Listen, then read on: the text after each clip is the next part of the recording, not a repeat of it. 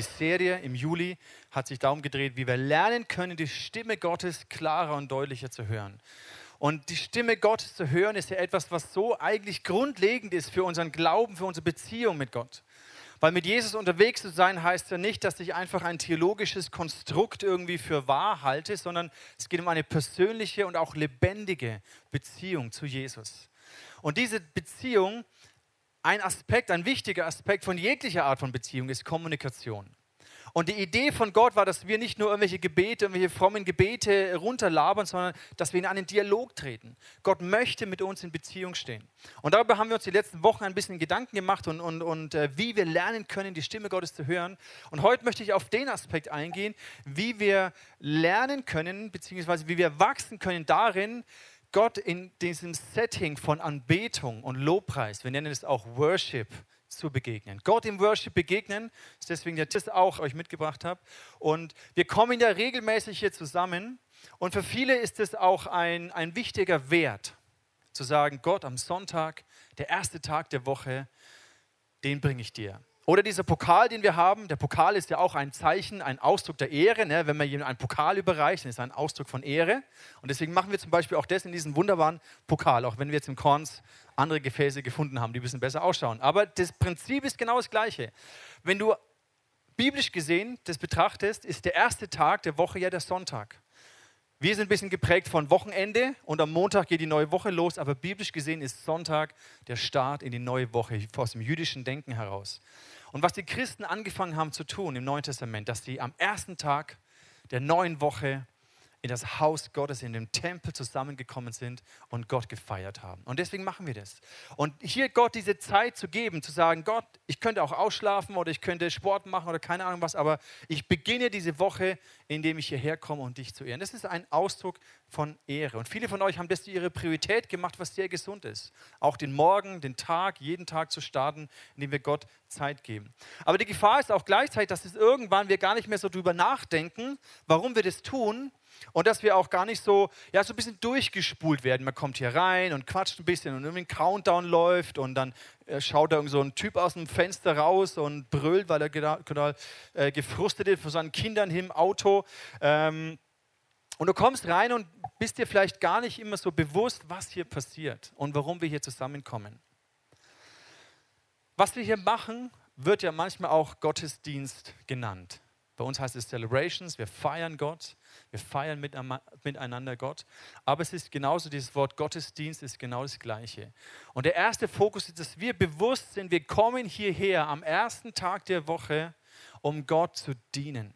Um wegzuschauen von uns, wegzuschauen von dem, was mich jetzt beschäftigt, sondern die Motivation ist Gott, ich bin hier wegen dir.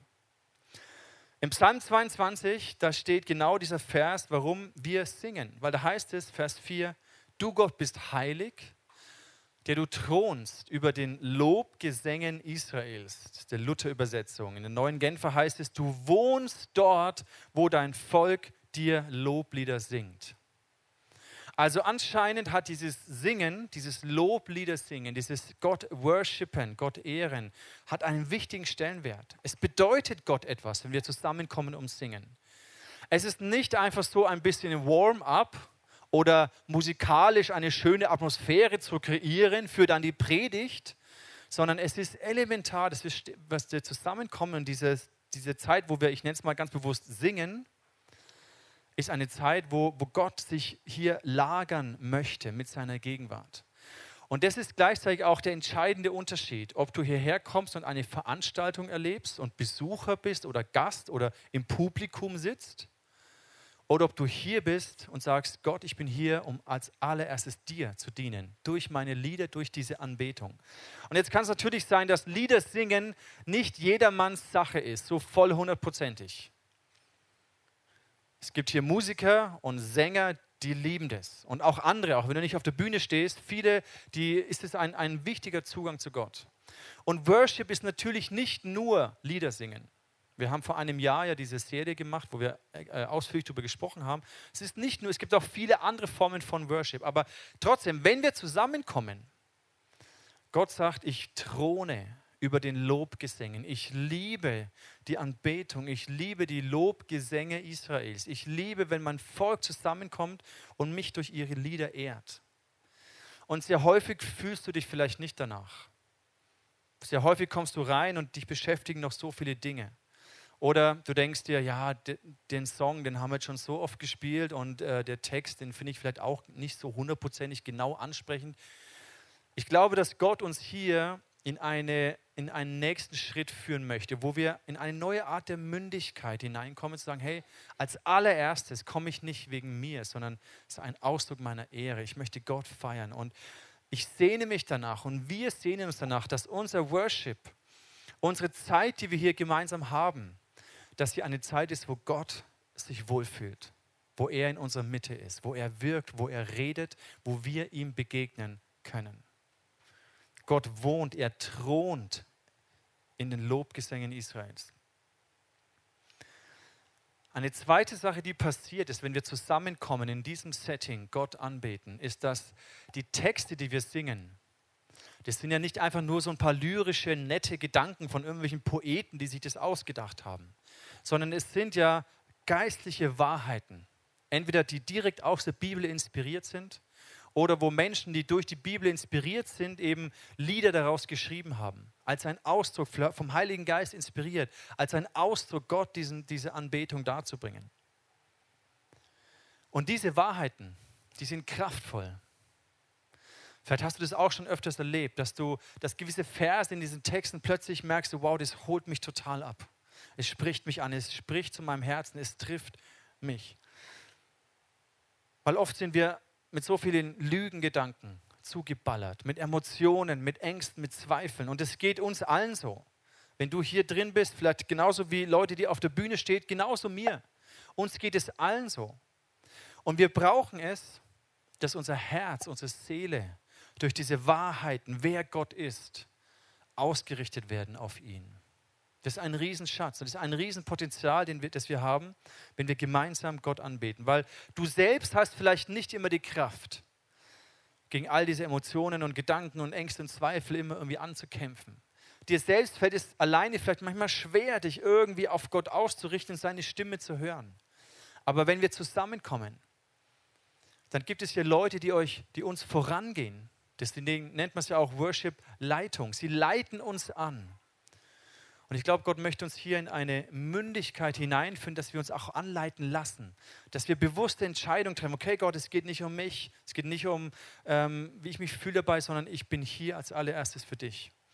Der Psalmist im äh, Psalm 42 schreibt, beschreibt so die Emotionen seines Herzens in einem Bild. Er schreibt hier, wie der Hirsch nach frischem Wasser schreit. So schreit meine Seele zu Gott, zu dir. Ich lese einfach ein paar Verse vor, ich habe es nicht in der PowerPoint, so was die Psalmisten, wie sie versucht haben, durch Worte das auszudrücken. Oder im Vers 5 schreibt er, was betrübst du dich, meine Seele? Also er, er nimmt es wahr, diese Ängste oder dieses Betrübnis, was er auf der Seele vielleicht auch wirklich hat. Es geht nicht darum, das zu verleugnen und sagen, ah, alles happy, clappy und glory und wunderbar, alles toll, sondern ja, das sind Dinge, die mich echt zum Straucheln bringen. Das sind Gedanken, mit denen ich gerade echt zu kämpfen habe, aber ich bleibe da nicht stehen, sondern ich richte meine Seele aktiv auf Gott aus. Was betrübst du dich, meine Seele, und bist so unruhig in mir? Harre auf Gott, denn ich werde ihm noch danken, dass er meines Angesichts Hilfe und mein Gott ist. Das ist wie so ein, ein Zuspruch, den David sich hier selber gibt. Oder Vers äh, Psalm 62, aber sei nur stille zu Gott, meine Seele, denn er ist meine Hoffnung.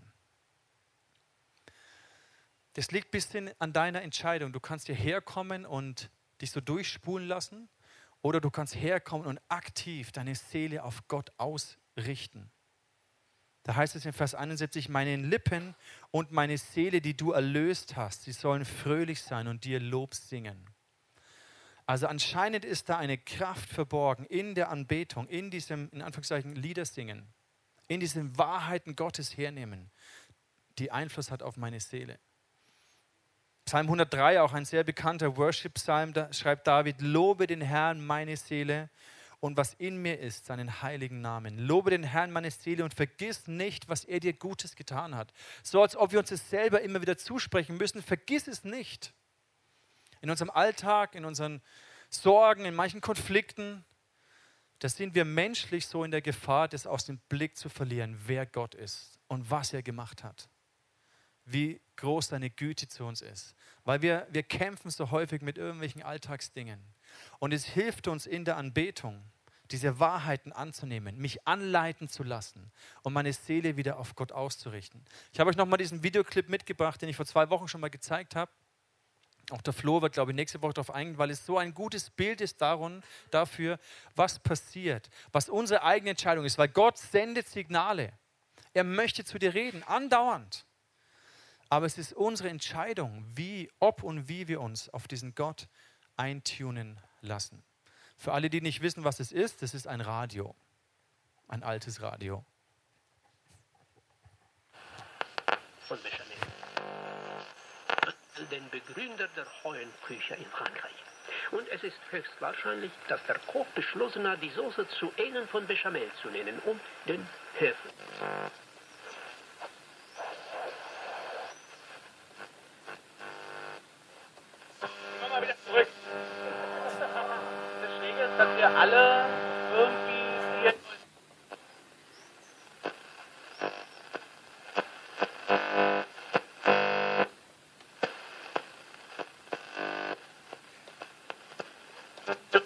Hören, dann sind die sauer.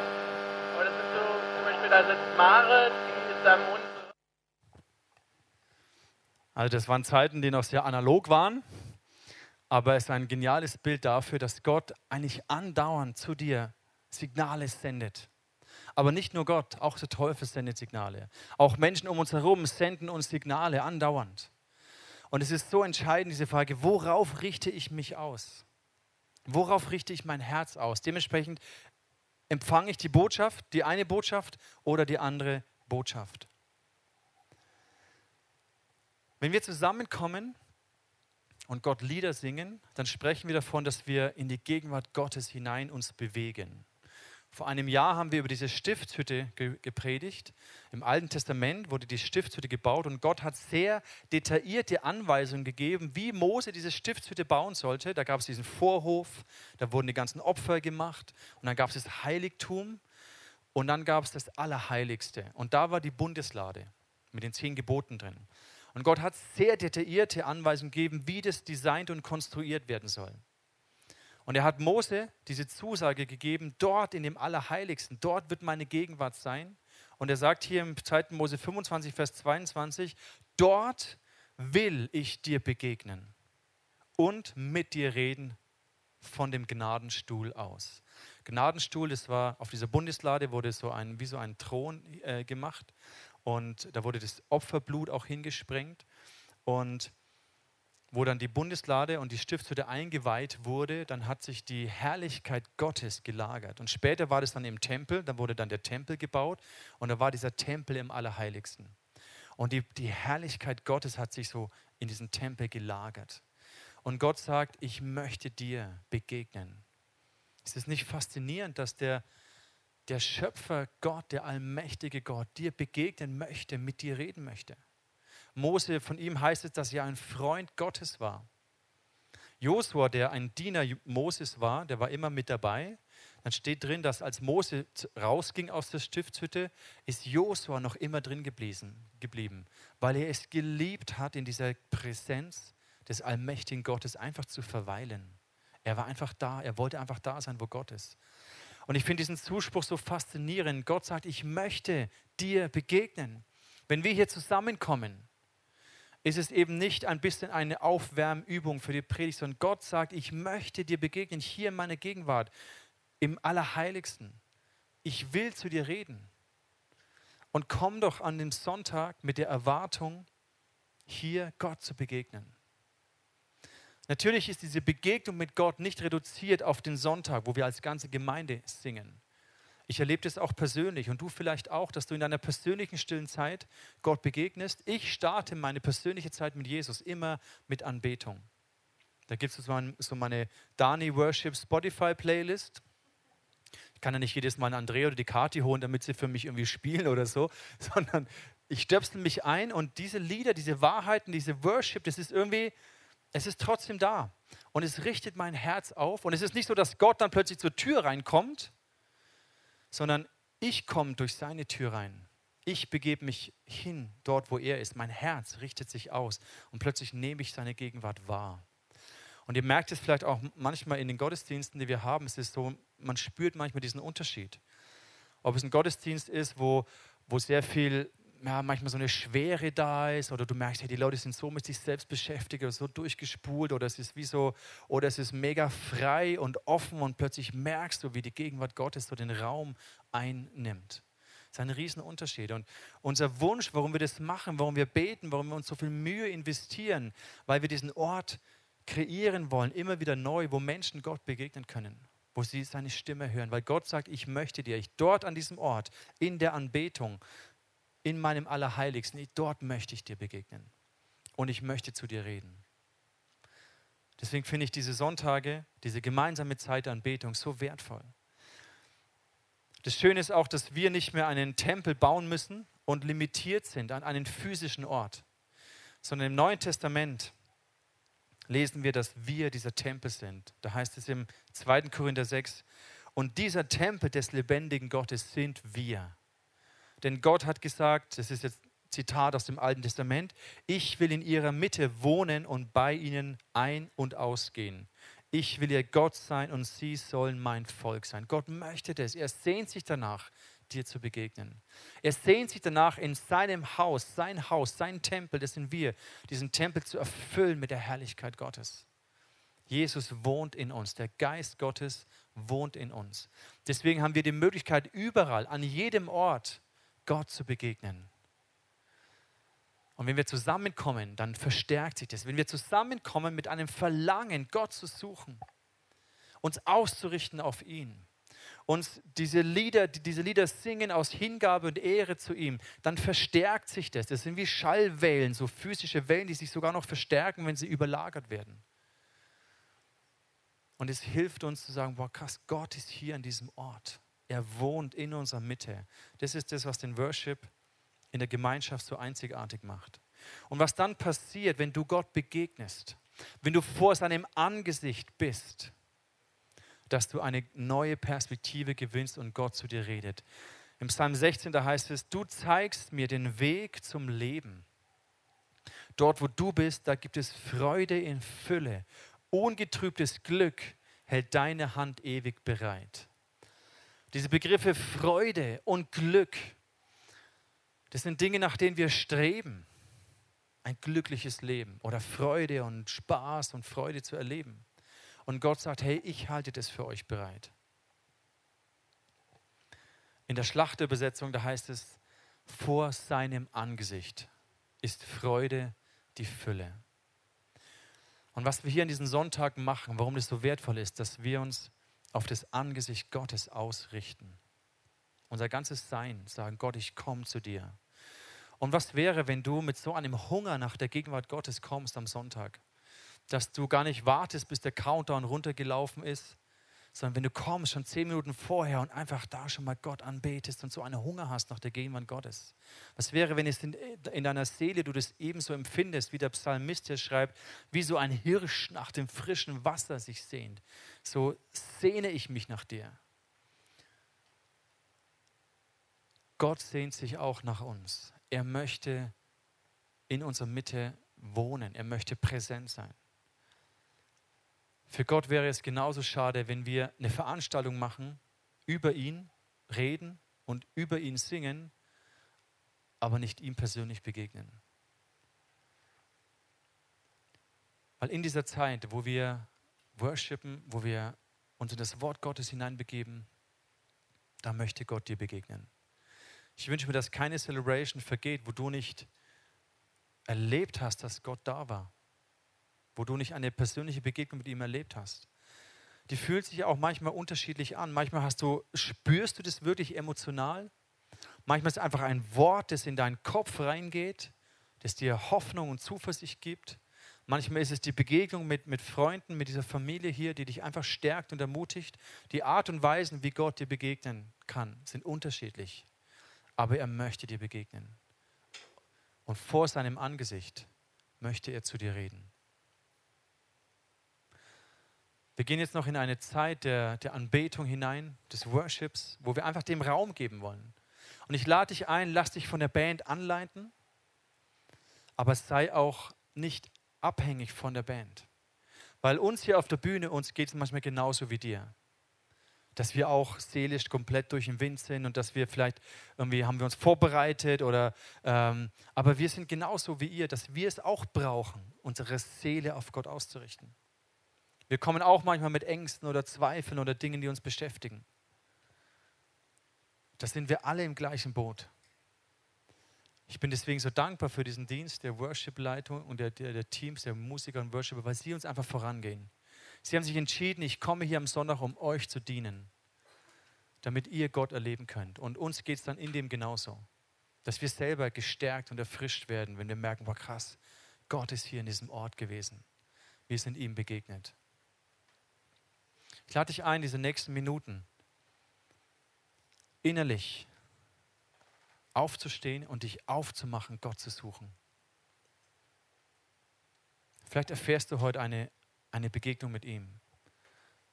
Vielleicht flüstert er etwas in dein Ohr hinein, weil er sagt, hey, ich berühre dein Herz, ich segne dich, ich stärke dich. Lass uns unser Herzen, diese Frequenz unseres Herzens ausrichten auf Gott. Jesus, ich danke dir, dass wir durch dich den Zugang haben Danke, dass wir auch nicht mehr Opferrituale bringen müssen, sondern dass dein Blut, Jesus, uns befähigt, uns reinwäscht, mit diesem heiligen Gott Gemeinschaft zu haben. Und Gott, es ist so unfassbar, dass der allmächtige Gott mir begegnen möchte und zu mir sprechen möchte. Und ich bitte, dass du das in unser Herzen hineinlegst. Ich bitte, dass du uns weiter wachsen und reifen lässt in der Art und Weise, wie wir dich anbeten wie wir dich ehren. Und Vater, wir möchten dir einen Ort kreieren, an dem du dich wohlfühlst, an dem du geehrt bist, an dem du angebetet bist. Deine Gegenwart, Jesus, ist das Beste, was es gibt. Und danach hungern wir, danach dürsten wir. Dein Wort ist Leben für uns. Lieben dich, Jesus.